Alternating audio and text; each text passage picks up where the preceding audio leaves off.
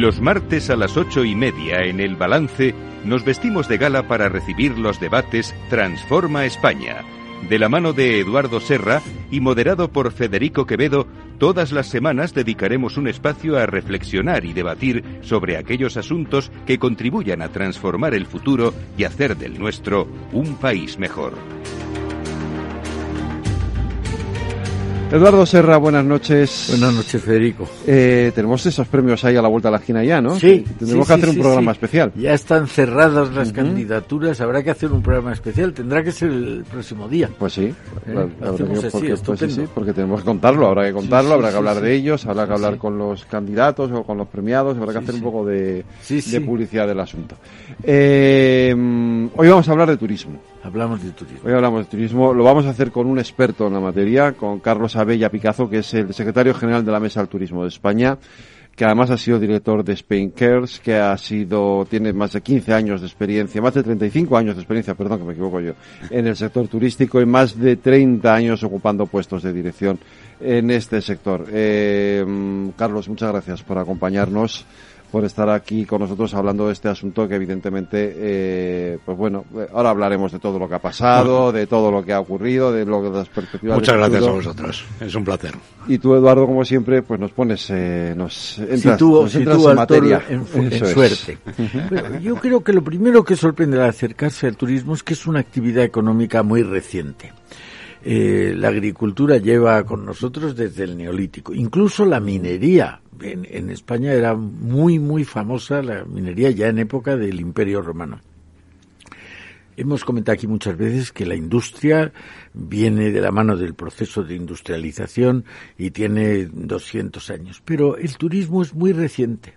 El turismo es una actividad que tímidamente y solo para los más poderosos, los aristócratas, los burgueses, empieza a mediados del 19 al principio, curiosamente, con finalidad terapéutica, los balnearios, eh, pero luego con otras, eh, eh, otras actividades, los velocistas, los automovilistas que venían y andaban por carreteras casi todas de, tierra, porque el asfalto es muy posterior, y en España, lo hemos dicho muchas veces, una economía eh, anticuada, basada en la agricultura, una peseta débil, pues aquí no había prácticamente turismo y el que había pues llegaría escasamente al, al 1 o al 2% del PIB.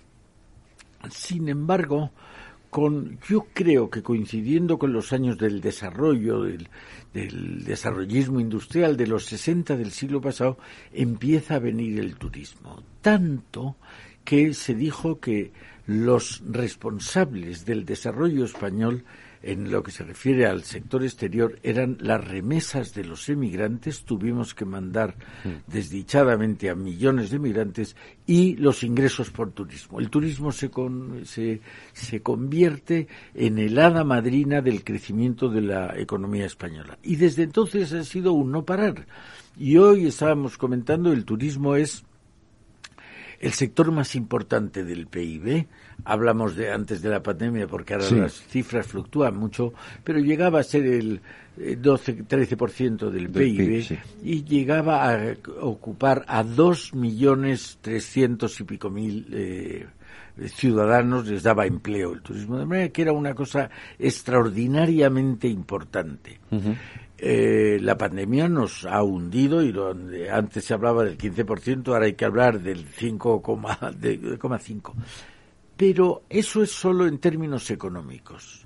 Si hemos hablado, y aquí lo hemos dicho muchas veces, que la principal novedad española es la apertura, España parecía un país, o era un país aislado, eh, no por solo por culpa nuestra, también los demás nos tenían, nos miraban con mal ojo, porque probablemente éramos una dictadura, pero el turismo abre las puertas de España a Europa y abre a España las puertas de Europa. Es decir, que eso empieza una...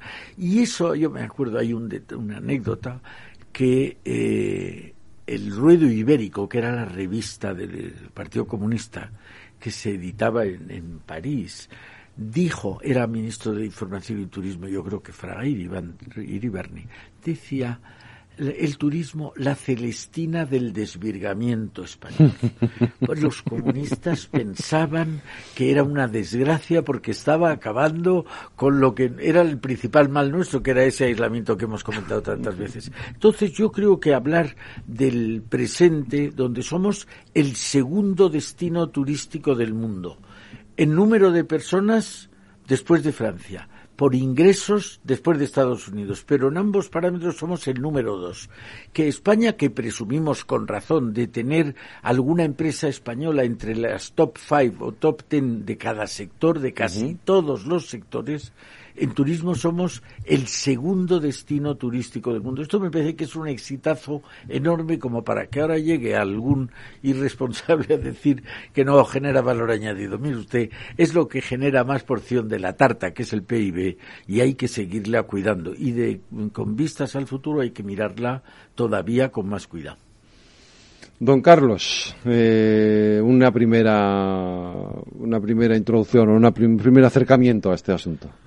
Bueno, evidentemente, bueno, me da, da gusto escuchar a, Eduardo porque esa historia del turismo y además esa puesta en valor, ¿no? Esa puesta en valor, como bien él decía, año prepandemia, año 2019, 83 millones de visitantes, segundo país del mundo en número de turistas, segundo país del mundo en ingresos por turismo, es decir, a pesar de que hay otro país que nos supera en el número de turistas, sin embargo ingresa menos por turismo que España.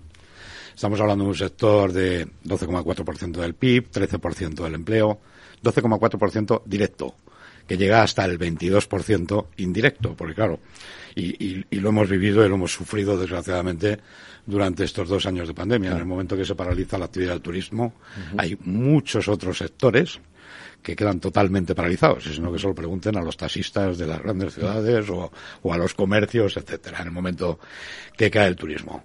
Otro dato significativo, y mencionaba Eduardo un poco de la historia del turismo, cuando se empieza a desarrollar en los años 60, evidentemente España tenía también una necesidad en aquel momento de ingresar divisas.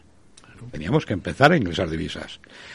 Y hay otro dato que se conoce poco, porque es verdad que hablamos de, de, de ese 12,4% del PIB, pero hay un dato que además a mí hace ya muchos años, llevo 40 años ya en el sector y, y siempre me ha chocado mucho. En el año 2019 el turismo eh, arrojó un saldo positivo a la balanza de pagos, un saldo neto positivo a la balanza de pagos de 46.600 millones de euros. Es decir, solo con los ingresos del turismo se pagaba toda la factura energética de nuestro país. O sea, es el gran petróleo de España, el sector turístico. Y es un sector, además, un, el turismo en este caso, Evidentemente estamos muy posicionados y siempre se habla del turismo de sol y playa, pero tenemos la gran ventaja de estar en un país que tiene tal riqueza de recursos de todo tipo, de naturaleza, gastronómicos, culturales, etcétera, que la gran ventaja, como digo, de que todavía nos queda muchísimo recorrido. Cuando a mí me entristece cuando oímos hablar también de esta turismofobia, esa masificación, que es verdad, o sea, no voy a negar que en algunos lugares se produce, se ha producido esa masificación, pero precisamente porque lo que hay que hacer es trabajar, y también ahí es el gobierno quien tiene que, que trabajar en ello, en desestacionalizar y en diversificar la oferta. El problema que tenemos no son los 83 millones de turistas, el problema es que vienen en 90 días. Ese es el problema que tenemos. Podemos acoger a 200 millones de turistas. Lo que ocurre es que tenemos que trabajar, repito, y mencionaba Eduardo, algún ministro que tristemente hacía unas declaraciones restando valor añadido, que no aportaba valor añadido, y yo recuerdo que en aquel momento ya le respondí diciendo, eh, lo que tiene que hacer el gobierno no es decir eso, sino ponerse a trabajar para desarrollar y, y, crear los escenarios necesarios para que podamos desarrollarlo en zonas que todavía tienen un potencial turístico tremendo y que aún no están desarrolladas y que es donde está también la labor del gobierno, entre otras. Hablábamos del impacto de la pandemia, eh, no es en términos económicos, porque se, claro, fue brutal el, el, el, el descenso, yo no recuerdo las cifras, pero es que hablábamos de esos 83 millones de visitantes el año anterior y fue bajar a nada. Llegamos a 19 millones con y, suerte, ¿no? Y rozándolo, eh, rozando el, el, poste, porque efectivamente claro, la pandemia ha atacado a la línea de flotación del turismo, que es la movilidad. Es decir, para hacer turismo hay que viajar, hay que moverse. Y evidentemente, automáticamente se cerraron fronteras, se cerraron, vamos, no, no, se cerraron fronteras, no se encerraron en casa. Claro. Confinamiento, se encerraron en casa, con lo cual, eso sí que es la línea de flotación del turismo, con lo cual se vino absolutamente todo abajo. Y ha habido, bueno, pues dos años muy, muy, muy, muy duros para, para todo el sector, porque claro, es verdad que el sector es muy resiliente, ha demostrado una resistencia y una fuerza tremenda y ya lo ha demostrado en ocasiones anteriores, no solo ahora con la, anterior crisis, económica del 2008, al final el turismo se convirtió en el motor, bueno, el, motor que tiraba del carro, ¿no? Y que, y que, que, ayudaba a la economía española a crecer. En esta ocasión, como digo, ha sido uno de los sectores sin duda más afectados. Se han establecido algunas ayudas que, por supuesto, bienvenido, bienvenidos sean los ERTES, los ICOs, pero, pero no nos olvidemos que los ICOs son créditos. Ya, que luego hay que devolverlos. Créditos que hay que devolver. Créditos que hay que devolver, con lo cual, una de las demandas nuestras, y sobre todo desde la Mesa del Turismo, siempre ha sido que al sector turístico no se le está ayudando ni se le está considerando ni dando la importancia que realmente tiene en la sociedad española, tanto a nivel social como económico. Y que, mm, bueno, lo vemos con los fondos Next Generation y con, y con los planes, los PERTES que se han aprobado por parte del gobierno en distintos sectores y el turismo no solo no está, sino que ni se le espera. ¿Y por qué entonces se tiene la sensación de que es un sector especialmente protegido? o se ha tenido al menos esa sensación? Pues no tengo ni idea de dónde viene, porque yo diría especialmente regulado, pero protegido desde luego. Yo creo, pero me parece que el Estado está en el sector turístico desde muy al principio. Paradores nacionales, el primer parador se, creó en Gredos el año 28. Sí, yo estaba en ese, sí. Yo también. pero eh, yo creo que lo que nos falta, como hemos visto tantas veces, es visión a largo plazo. 83 turistas, 83 millones de turistas son muchos. Oiga, según se mire, acabamos de entender que en tres meses son mucho más que si los dividimos en 12 meses. Sí, evidente. Pero no es solo eso. Es que hay otros riesgos y otras amenazas para el mundo del turismo que deberíamos conculcar. Por ejemplo, el cambio climático. Oiga, a ver si nos va a quitar los turistas de las playas. La sostenibilidad. Yo creo que el diversificar, desestacionalizar el turismo, primero, y luego diversificarlo. Eh, nos ha dicho Carlos, el turismo gastronómico, el turismo cultural, el, turismo de naturaleza, que no sea solo turismo de sol y playa, que hay otros muchos eh, turismos potenciales que pueden venir. Y no olvidemos esa faceta no económica. Si España hoy se parece cada vez más a los países más adelantados del planeta, una causa fundamental es el turismo. ¿eh? Recuerdo, como soy viejo, en los años 60, la primera vez que yo vi en Torremolinos, en los años 50, un bikini estaba prohibido, pero vinieron, empezaron a venir mujeres de Estados Unidos, de Inglaterra, de Alemania, de Francia, y aquello parecía, a los ojos de entonces, todo pecado. A los ojos de ahora, una bendición. No, pero quiero decir, de verdad, España ya no está. No, hombre, menos mal. No, pero claro que menos mal, pero gracias al turismo ha habido mucho de ese cambio. Sí, no, no, por supuesto, claro, no. Desde el punto de vista cultural ha tenido un, ha tenido un eh, un impacto en el cambio de nuestras costumbres y de, de, nuestro, de nuestro acercamiento a la modernidad eh, fue, ha sido clave. Sin duda, es decir, es una riqueza, una riqueza cultural lo que aporta el turismo magnífica, es decir, Mm, lo mencionaba, ya no solamente esos bikinis en las playas cuando estaba prohibido, estamos hablando de culturas tan diferentes y tan variadas y de tantas partes diferentes del mundo que al final enriquecen tanto al que viene con nuestra cultura como a nosotros mismos, sin lugar a ninguna duda. Es decir, estamos hablando de épocas cuando se empieza a desarrollar el turismo donde bueno, pues em, eh, quizá no, no se potenciaba tanto el nivel de estudios, lo que era la, la parte académica, y sin embargo en cualquier destino turístico tenías eh, personal que te hablaba tranquilamente tres idiomas sin haber estudiado nada. Es decir, ¿gracias a qué? Gracias al turismo. Gracias precisamente a esas facetas. Entonces hay una aportación cultural, social, aparte de esa económica, tremenda. Eh, ha mencionado Eduardo un caso además que a mí me, me, me, bueno, me satisface especialmente. Mencionabas paradores. Yo, yo, yo dirigí la, yo, estuve de cuatro años de director general ah, de marketing y comercial de paradores dentro de mi etapa profesional de las distintas ah, actividades que he hecho.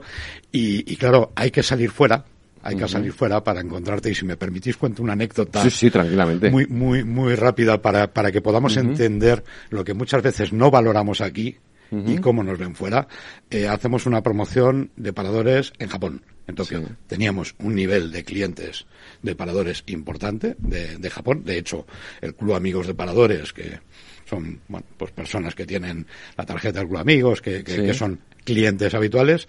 En Japón era el cuarto país internacional donde más clientes, donde más había amigos de paradores.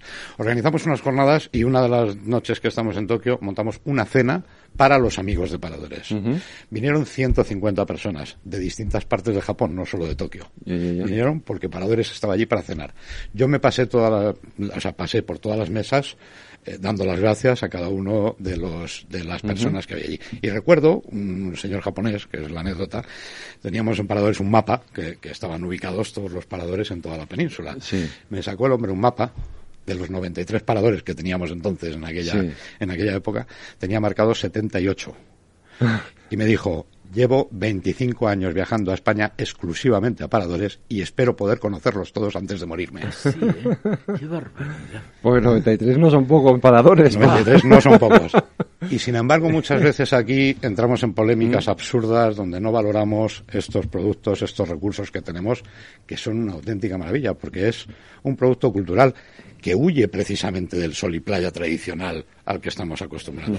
Que es que el cliente americano cuando viene a España y ve ya no te hablo solo de paradores, ¿eh? hablo de cuando ve la Sagrada Familia, cuando ve el Museo del Prado, cuando ve... es que se quedan, desde luego... No, no, completamente alucinando, ¿no? Por decir una, una, expresión, una expresión coloquial. Pero yo sí tenía la sensación, eh, o, por lo menos así lo he percibido, de que ese turismo de sol y playa, que además fue tan claro y tan evidente, sobre todo en las primeras fases, ¿no? Después de los años 60 hasta los años 80, sí que se ha ido superando, ¿no? O sea, que, hay, hay, un, hay un porcentaje importante de turistas que vienen en el resto del año y a otros sitios que no son solamente sol y playa, ¿no? Sin duda alguna, evidentemente, cada vez vamos avanzando más y hay que trabajar más en esa des, eh, desestacionalización y deslocalización, ¿no? De esa, que no esté todo localizado siempre en los mismos destinos.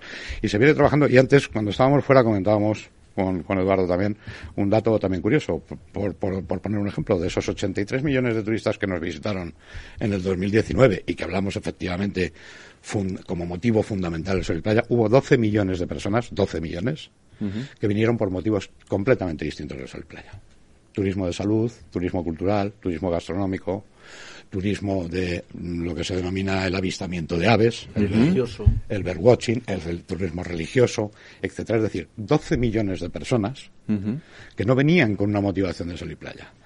Claro, sobre 83 hablamos de 12, bueno, tampoco parece una cifra tal, pero claro, si decimos de que Argentina recibe anualmente 6 millones de turistas, o Cuba, o Cuba, que hablamos de un país eminentemente turístico, recibe 4 millones de turistas al año, nosotros recibimos tres veces más que Cuba de otros segmentos de turismo que no tienen nada que ver con el, sol, y con la playa. Es decir, estamos muy bien posicionados. Tenemos una gran ventaja, es decir, somos el segundo país del mundo en mayor número de ciudades patrimonio de la humanidad. Tenemos una red de alta velocidad sensacional, magnífica, la segunda mayor después de China la segunda mayor después de China en cuanto a kilómetros de, alta velocidad. Es decir, tenemos todas las características y tenemos todos los mimbres, por decirlo de alguna manera, para poder desarrollar esa política y esas estrategias de cara a esa desestacionalización para conseguir alargar las temporadas y que nos vengan más a lo largo del año y esa deslocalización para poder visitar otros lugares y potenciar otros lugares que no sean, como digo, los destinos tradicionales de siempre, que por supuesto que tenemos que seguir trabajando, no vamos a olvidar. No, no, no, claro, claro. Porque nos aportan un, no, deja de ser nuestra señal de identidad, en definitiva, supuesto, Por supuesto, y además es que tenemos la ventaja de que el clima lo tenemos ahí, entonces esto es algo... A veces, eh, a veces demasiado. en, esta ocasión, justo estos precisamente estamos demasiado, pero es cierto que es un, que es un valor que claro, que, que esos nórdicos que ya en los años 60 venían aquí en bikini tal es porque evidentemente en sus países no pueden disponer de esas características del clima. Y ahora que se te habla se habla tanto de mm, ecología con razón ¿eh? y sostenibilidad somos el primero de esos destinos en reservas de la biosfera cosa que no hay que. Y yo creo hace unos días hablamos aquí del trabaja desde España intentando invitar al talento que trabaja fuera, el español y el no español, a que vengan a España. Un señor que trabaje en Suecia para una empresa danesa o sueca, ahora con el teletrabajo podría hacerlo viviendo en Madrid o en Málaga o en Alicante o en Santander. Eso es una cosa. Y otra cosa es que esa España vaciada que tanto preocupa y con razón podríamos llenarla no solo de españoles, no solo de extranjeros, sino también de turistas. Hay provincias de una belleza incomparable que están vacías. Cuando el mundo lo que está es quejándose de las aglomeraciones, de las grandes ciudades, de que, y de repente tenemos aquí Castilla, es el mayor desierto demográfico de Europa. Lo que pasa es que, como hemos comentado muchas veces aquí, tenemos la costumbre de no valorar lo nuestro. Pero oiga, no entiendo cómo un país que es el segundo del mundo en turismo tiene una autoridad oficial que se permite el lujo de criticar el turismo. No lo entiendo. Es, literalmente tirar piedras contra su propio tejado. Pero ¿qué quiere usted? Que cerremos la puerta al turismo. Entonces, es esa necesidad de visión a largo plazo y de atacar un problema desde distintos ángulos. Y eso podría hacer del turismo, que es hoy una joya, hacer una joya todavía mejor y quitarle las asperezas que hoy tiene la concentración en tres meses, el sol y playa. Podemos, eso se puede arreglar, pero hay que hacer, y también lo hemos hablado, y ya nos repetimos mucho, colaboración público-privada. Sí, sí, Carlos, Carlos. No, no, digo, es fundamental. Esa colaboración pública o privada es fundamental. Y por dar otro dato, es decir, estamos hablando del segundo país del mundo eh, en número de turistas y en ingresos, pero el país más competitivo turísticamente hablando del mundo, según el World Economic Forum, durante los últimos cinco años. Es decir, el primero, el más competitivo del mundo turísticamente hablando. Por eso cuando oía yo también a ese miembro del gobierno diciendo que aporta poco valor añadido, digo, pues no sé qué será el valor añadido para él, porque desde luego, cuando el propio Foro Económico Mundial declara a España cinco años consecutivos como el líder indiscutible, el más competitivo turísticamente hablando del mundo, pues, pues bueno, y es fundamental esa colaboración público-privada. Eso es algo que nosotros, bueno, lo tenemos también en nuestro ADN, el trabajar con las administraciones públicas. Lo que ocurre es que hay veces que nos resulta realmente muy difícil, ¿no? Porque, bueno, y tenemos ejemplos ahora mismo, por ejemplo, nos ocurre con un programa de éxito a nivel, no solo en España, sino a nivel internacional, que, que, despierta interés, como es el programa del Inserso, los viajes de nuestros mayores, que, que, al final es un, es un programa que aporta beneficios absolutamente a todas las partes. A nuestros mayores, que pueden disfrutar de unos merecidos días de descanso con unos precios muy razonables. Al sector transporte hotelero, etcétera, que en temporada baja le permite mantener abiertos sus establecimientos y no tener que tenerlos cerrados con el consiguiente deterioro, etcétera. Al empleo, evidentemente, que todos esos empleados que trabajan durante la temporada baja para, para, para, atender el programa de inserso, es que si no estarían recibiendo una prestación de desempleo y con lo cual el Estado tendría. Y al Estado. El Estado, por cada euro que invierte en el programa de inserso, recibe 1,67 euros.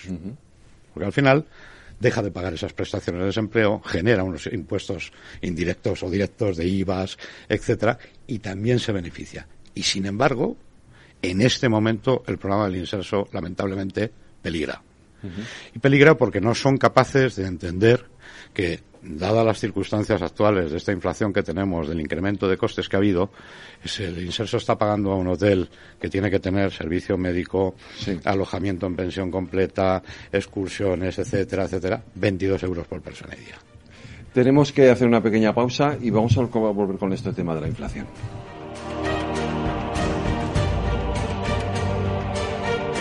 Transforma España.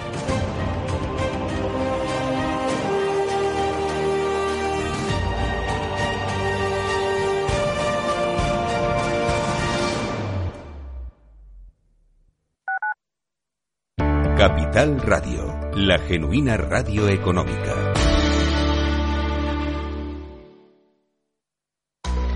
Deep Business, el programa de Capital Radio en el que descubrirás todas las soluciones que la inteligencia artificial ofrece al mundo de los negocios, conducido por Álvaro García Tejedor de la mano de Trilogic, a Tri Technology Brand. Los miércoles de 1 y 5 a 2 de la tarde, Deep Business, aquí en Capital Radio.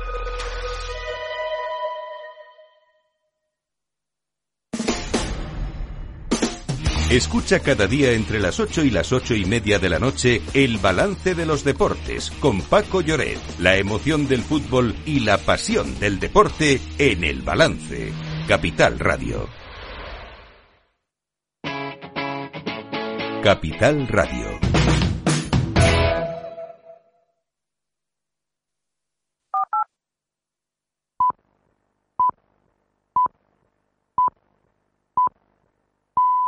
Transforma España.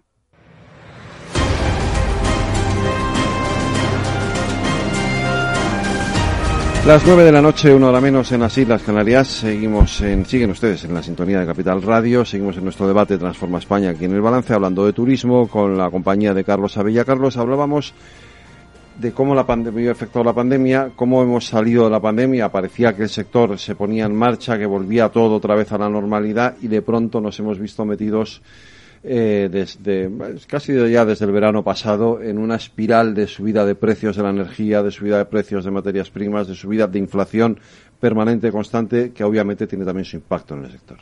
Pues sí, sí, lamentablemente eh, salimos de una crisis sanitaria, una crisis de salud tremenda, evidentemente, sobre todo por las consecuencias que ha tenido en, bueno pues en, la población ¿no? en el, en el en la cantidad de fallecidos que ha habido y enfermos que ha habido y hemos entrado en una crisis económica pura y dura gracias a o gracias o desgraciadamente por la inflación esta que está habiendo el incremento de las materias primas el incremento de los costes de la energía que, bueno, pues estos días estamos viendo un poco, ¿no? Que, efectivamente los hoteles y un poco el sector turístico se habla, ¿no? Hay una recuperación, es cierto, se está recuperando bastante bien, somos bastante positivos en ese sentido, pero es verdad que el incremento de costes ha sido tan, tan exagerado, tan grande, que eh, no se va a traducir en la rentabilidad necesaria para hacer frente a los compromisos adquiridos durante todos estos, dos años de, pandemia. Es decir, es verdad, se han subido los precios y lo estamos leyendo todos los días en los medios de comunicación,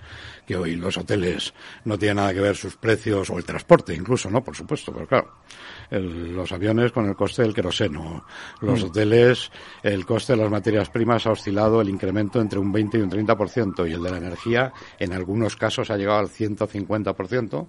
No queda más remedio que subir porque si no estás trabajando trabajando a pérdidas. Y aún así no se ha repercutido, ni mucho menos, en los precios todo ese incremento de costes que ha tenido el sector. Mm. Con lo cual, bueno, pues eh, lo que tenemos que hacer es, es seguir luchando, seguir, seguir peleando. Es verdad que el sector se ha centrado mucho en algo que era fundamental, que es recuperar la demanda.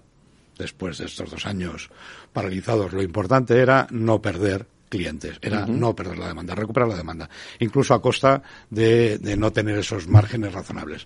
Pero claro, llegará un momento que tendrá que incrementarse más los precios, porque repito, si no se tienen tampoco las rentabilidades razonables para que se puedan dar frente a todos esos créditos asumidos y esas deudas asumidas durante la pandemia, pues nos veremos en una situación realmente muy muy complicada.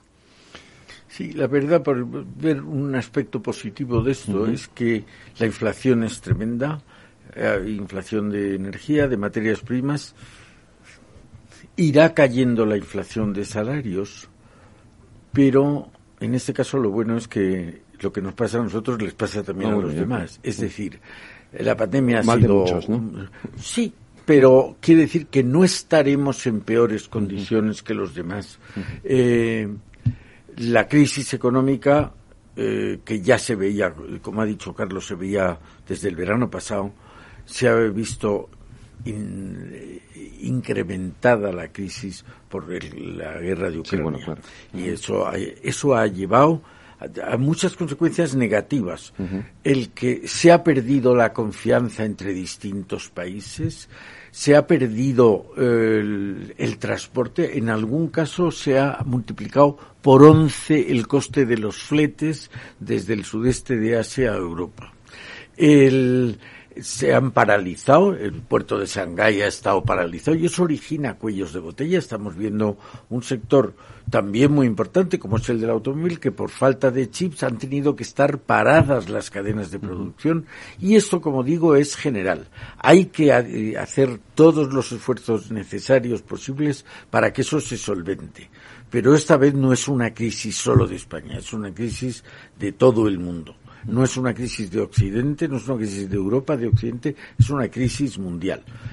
La verdad es que se sufrirá en distinto grado. Nosotros la pandemia como era la movilidad lo que se cargaba en la pandemia, la enfermedad, ha, sido España un país turístico por excelencia el que lo ha sufrido en mayor medida. Esperemos que ahora seamos un país que sea capaz de sufrir esta crisis económica menos que los demás.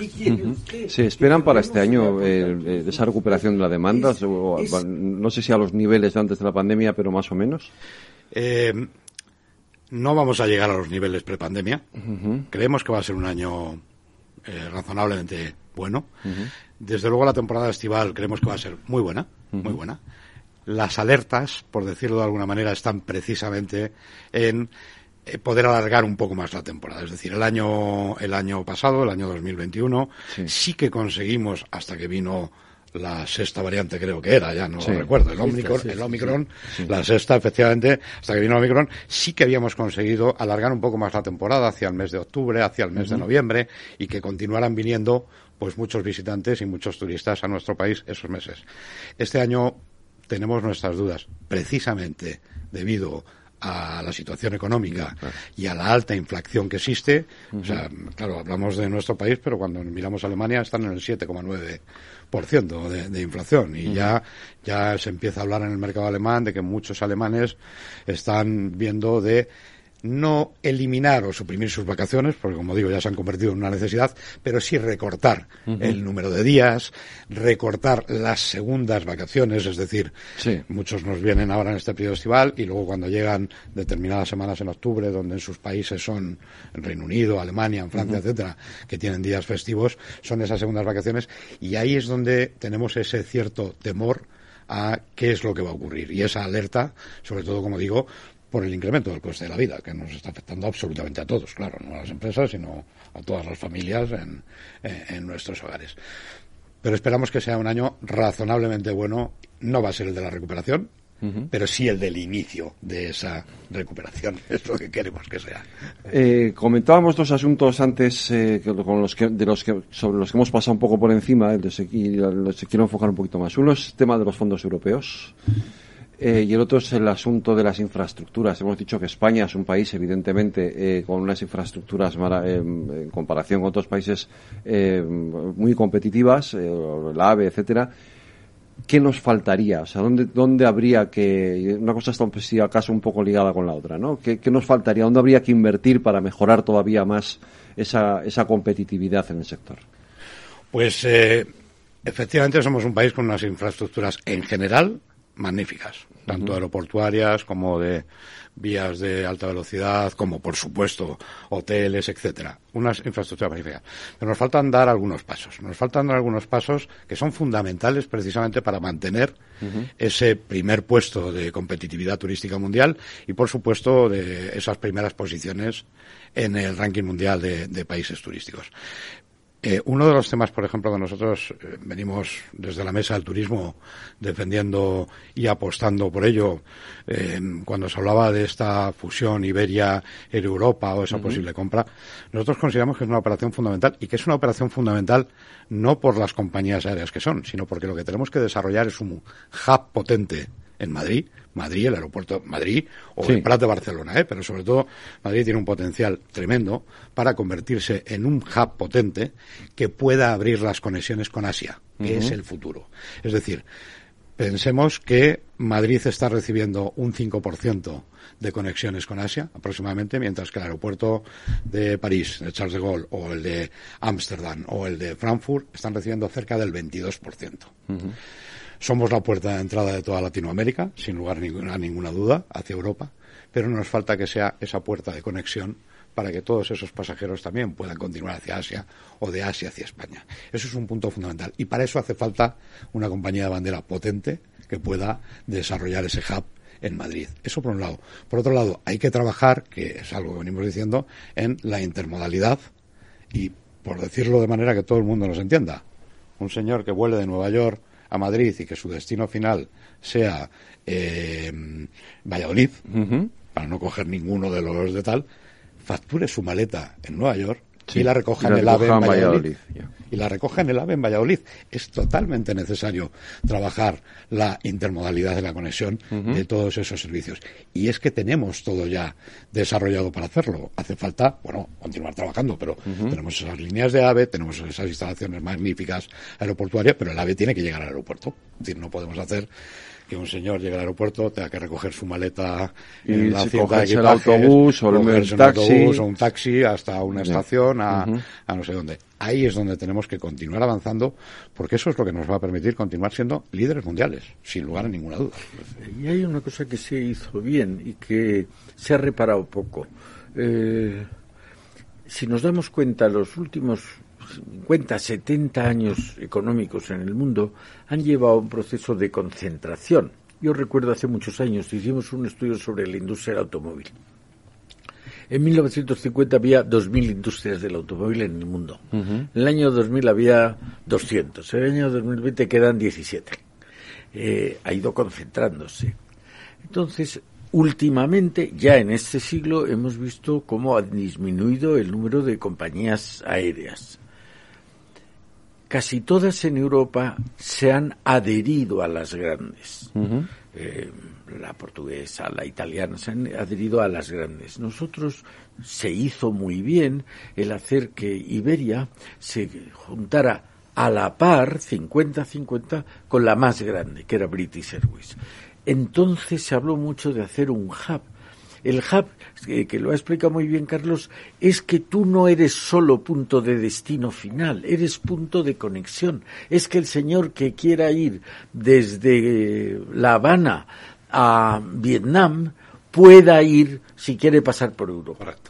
Y ahí hay dos posibles hubs. Uno ya lo es, que es Heathrow, más enfocado al hemisferio norte. Sí pero al hemisferio sur, al, sudeste, al sur de Asia, a América Latina, a África, el mejor posicionado está en España.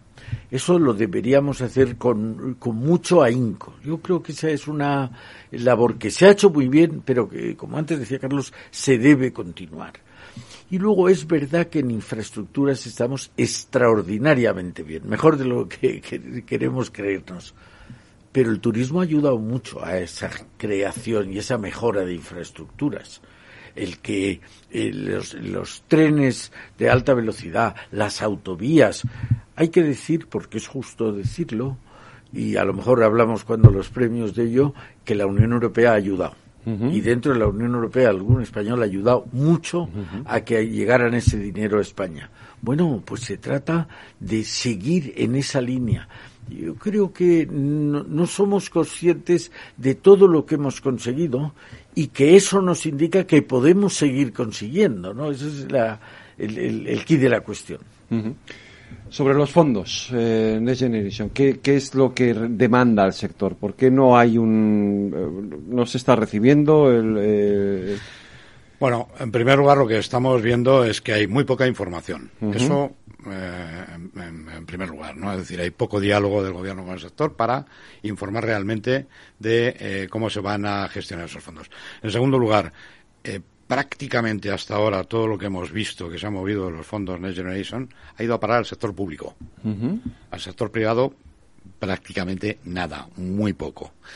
Y luego, concretamente, el sector turístico, lo que lo comentaba antes, ¿no? Es decir, se han desarrollado PERTES, planes específicos de recuperación y transformación para algunos sectores, como es el del automóvil, bueno, el de la lengua española, etcétera, que se supone que precisamente tienen que ayudar a a desarrollar de una forma mucho más potente esos sectores y al sector turístico no se le ha considerado ni se le considera. No se considera, o por parte del gobierno no consideran, que sea necesario hacer un PERTE específico para el sector turístico. Cuando nosotros consideramos que, sin lugar a ninguna duda, cualquier euro que se invierta en el sector turístico, repito, que va a devolverlo con creces al resto de la sociedad y por lo tanto que se debería hacer.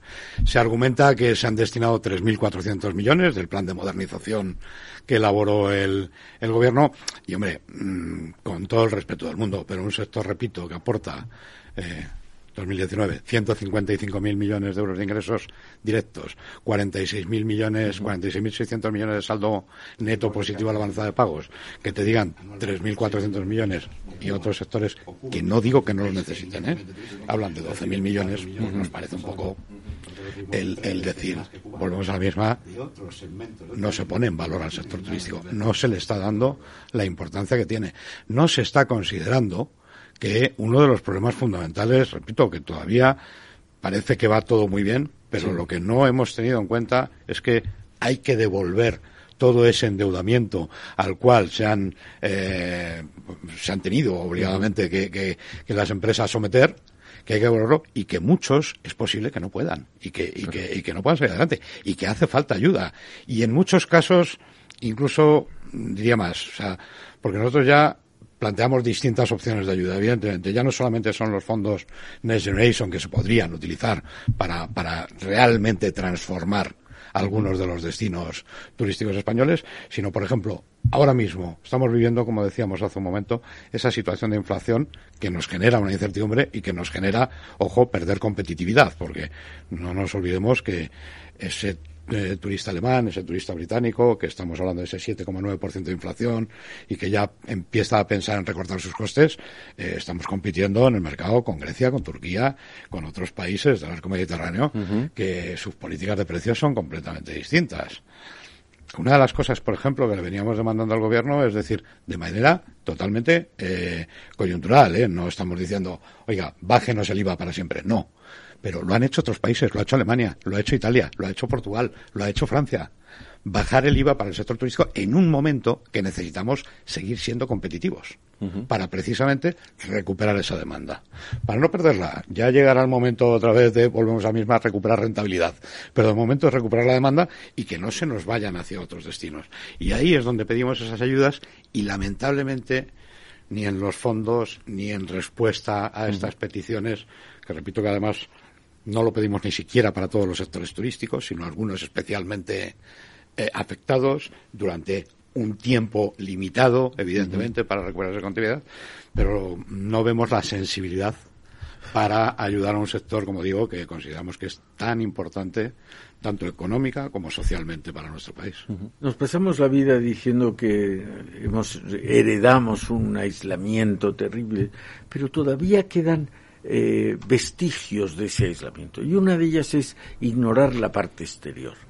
Oiga, estos señores empresarios del turismo que tienen mucho dinero y que oiga, ese empresario gana el dinero compitiendo uh -huh. con el empresario griego y con el empresario argelino y marroquí, italiano y eso no se tiene en cuenta. Entonces, como si miramos solo de frontera para abajo, yo no le voy a dar a este que tiene dinero, le voy a dar a este que no tiene. Oiga, es que ese para seguir generando riqueza necesita ser competitivo. Pero si nos perdemos de vista todo lo que está fuera de las fronteras, entonces no tiene sentido. Por eso yo creo que hay que hacer un llamamiento a mirar fuera de nuestras fronteras, que es donde se toman las grandes decisiones. ¿Dónde se decide el precio del petróleo? Se decide aquí, no se decide aquí, se Obvio. decide fuera. Uh -huh. Donde las grandes decisiones se toman fuera. Luego, si no te, te, tenemos atención, no prestamos atención al mundo exterior, nos vamos a equivocar seguro. Y ese es el riesgo que estamos teniendo para no seguir transformando España, que es el lema. ¿no? Eh, eh, tú, Eduardo, antes lo has pasado por encima y a mí sí me gustaría incidir un poco en este asunto, que es el tema de la sostenibilidad porque es uno de los grandes debates en el sector turístico. hemos comentado antes también que había esa cierta animadversión porque si el turismo era, era incompatible con el medio ambiente o ha sido agresivo con el medio ambiente, yo creo que ya no estamos en ese en ese en, ese, paradigma. pero aún así eh, hay una relación turismo sostenibilidad importante que creo que, que, a lo mejor ahí sí también hace falta eh, planteamientos ¿no? bueno sin duda alguna es decir es que hoy en día yo creo que ya no solo para el turismo, ¿eh? sino para todos los otros sectores en todos los ámbitos, la sostenibilidad no es una opción, es una obligación, es decir, esto es así. Pero luego hay algo curioso también, ¿no? Porque efectivamente en muchas ocasiones se ha acusado, entre comillas, ¿eh? al sector turístico de eso de ser poco sostenible, cuando yo es que no estoy en absoluto de acuerdo. Es decir, yo, como digo, llevo 40 años en este sector, casi toda la mayor parte, digamos, de mi carrera profesional vinculado al sector hotelero, yo te puedo decir, hace 20, 25 años, hoteleros que ya buscaban la geotermia para ser más eficientes, porque al final era por una cuestión hasta de costes, ¿eh? Y que evidentemente son, eran mil veces más sostenibles que cualquier otra industria de la que hubiera y que llevan muchísimos años trabajando, trabajando en ese tema de la sostenibilidad. Lo que pasa es que no sé por qué se etiqueta al sector turístico. Es verdad que en muchas ocasiones se habla de eh, las compañías aéreas, de los aviones. bueno, pues es que los, aviones, efectivamente, de los barcos. Pero es que es verdad que el trabajo que se está realizando es impresionante. Hay compañías, a mencionar los barcos de cruceros, que han presentado en este último año durante la pandemia barcos ya con gas licuado, que evidentemente tiene un avance tecnológico eh, impresionante y que van en esa línea. Y ahí, por ejemplo, es donde también se están estableciendo unos parámetros o unas normas que de alguna manera son de obligado cumplimiento para las empresas para avanzar en la sostenibilidad y que repito que en el sector yo creo que estamos totalmente de acuerdo, pero no se están estableciendo las ayudas adecuadas. Y ahí es donde también, donde también, y tenemos la oportunidad con esos fondos Next Generation, repito, de ayudar a las empresas, porque evidentemente una gran compañía de cruceros o las compañías aéreas que están haciendo unos avances espectaculares pueden tener más recursos. Pero no nos olvidemos que España y el sector turístico es un sector muy atomizado, es decir, porque nos hagamos una idea, hablamos aproximadamente de unos 16.000 hoteles, digo por, por un dato, solo el 40% son de cadenas hoteleras. 60% son hoteles individuales, independientes. Claro, es decir, hay que ayudar a este sector para que siga dando todo lo que ha dado durante estos años. Y ahí es donde, bueno, pues es donde echamos en falta, y echamos en falta esa colaboración público-privada y ese diálogo. Sobre todo ese diálogo. Es decir, señores, antes de diseñar los planes, siéntense con el sector y escuchen también cuáles son las necesidades del sector para que esos planes se diseñen, no solamente que vayan a ayuntamientos, que vayan a comunidades autónomas, porque repito, hasta ahora lo que estamos viendo es que todo, todo va al sector público. Eh, yo recuerdo cuando empecé a trabajar en la administración, estoy hablando del siglo pasado, que eh, intentando llevar a la conciencia de la administración los intereses de algún sector económico muy importante, me dijo, entonces era un ministro, me dijo, sí, lo que quieres es que llamemos a los conejos para hablar de la ley de caza. Eso, eso refleja muy bien el concepto que hay en un cierto ámbito de la administración, que es decir, bueno, ustedes están para que yo les cace, oiga, que son los que generan la riqueza, miren usted con un poco más de altura de miras, ¿no? Entonces, yo creo que, como tú has dicho, estamos asistiendo en estos precisos años a un cambio de paradigma fantástico. En el tema de la sostenibilidad, sin duda. En el tema del cambio climático, sin duda. En el tema de la relación entre el hombre y los demás seres vivos, de los seres animales, ha aparecido un, han aparecido en toda Europa partidos animalistas. ¿De cuándo aquí? En el año 70. Yo en esos años trabajaba en el Ministerio de Industria. Es la primera vez que oí la palabra ecología. Porque hasta entonces nadie hablaba de ecología. Cuando el hombre era capaz de hacer un puente más largo, una mina más profunda, se, se conservaba una heroicidad. Hoy casi cuando dice el hombre ha conseguido una, una victoria sobre la naturaleza, se considera que es una especie de suicidio. Es decir, están cambiando los paradigmas y por tanto deberíamos entre todos colaborar para ver cuál es la mejor manera de alcanzar el paradigma sin perjudicar lo que ya tenemos el decir, eh, oiga, el, CO2 contamina y son gases de efecto invernadero. Bueno, pues una solución simplista es decir que ahora mismo ya nadie eh, queme ni carbón, ni petróleo, ni nada. Bueno, pues eso quiere decir, si eso se hace mañana, que estamos condenados a pasar frío, a pasar hambre. Mire usted, lo razonable parece que se haga entre todos un esquema que permita disminuir los efectos, los gases de efecto invernadero y al mismo tiempo permitir la vida en el planeta. Por lo tanto, hay que combinar las distintas metas de cada uno. ¿Y cómo se combinan? No hay mejor manera, hay dos maneras. Una por la fuerza y otra manera que es por el diálogo. Entonces, cuando hablamos de colaboración público-privada, estamos hablando de apostar por el diálogo y no apostar por la fuerza, por la medida unilateral. Sí, totalmente de acuerdo. Es que efectivamente las soluciones las tenemos que buscar entre todos y aportar absolutamente todos. Y en muchas ocasiones, pues lamentablemente lo que nos encontramos es que eh, no se cuenta con el que realmente sabe y el que conoce cuál es la problemática, que es el profesional que vive el día a día y la realidad del sector turístico. Con todo el respeto del mundo, que por supuesto además tengo muy buenos amigos y conozco muchos funcionarios en el sector turístico que son auténticos, auténticos profesionales y maravillosos profesionales, pero es que también en muchas ocasiones te encuentras con determinados cambios, con que tu interlocutor es alguien que viene de... Mm, no sé, me da exactamente igual. Me, cualquier no tiene nada que ver con el sector turístico, ellos mismos te lo dicen, y dices, señores, diseñémoslo entre todos, dejarnos por lo menos eh, tener voz eh, tener voz para... No, eh, nos consideren los conejos. no, nos consideren, no nos consideren los conejos, es decir, porque es que al final, bueno, por eso y encima cuando además oímos que, bueno, que es un gobierno que está basado en el diálogo, pues llévenlo a la práctica, por favor. Ya. Por favor. eh, Carlos, eh, claro, el turismo, hemos hablado de turismo, de, nuestro turismo aquí en España, pero el turismo es un negocio, eh, es un negocio mundial, es un negocio en todo el mundo. Y nosotros tenemos muchas empresas eh, dedicadas al sector turístico que también pueden, que también salen afuera y también buscan negocio en el exterior. Sí, sí, claro. Evidentemente el sector turístico español es, como digo, líder mundial y eso ha hecho que muchos destinos turísticos mundiales hayan sido desarrollados por españoles.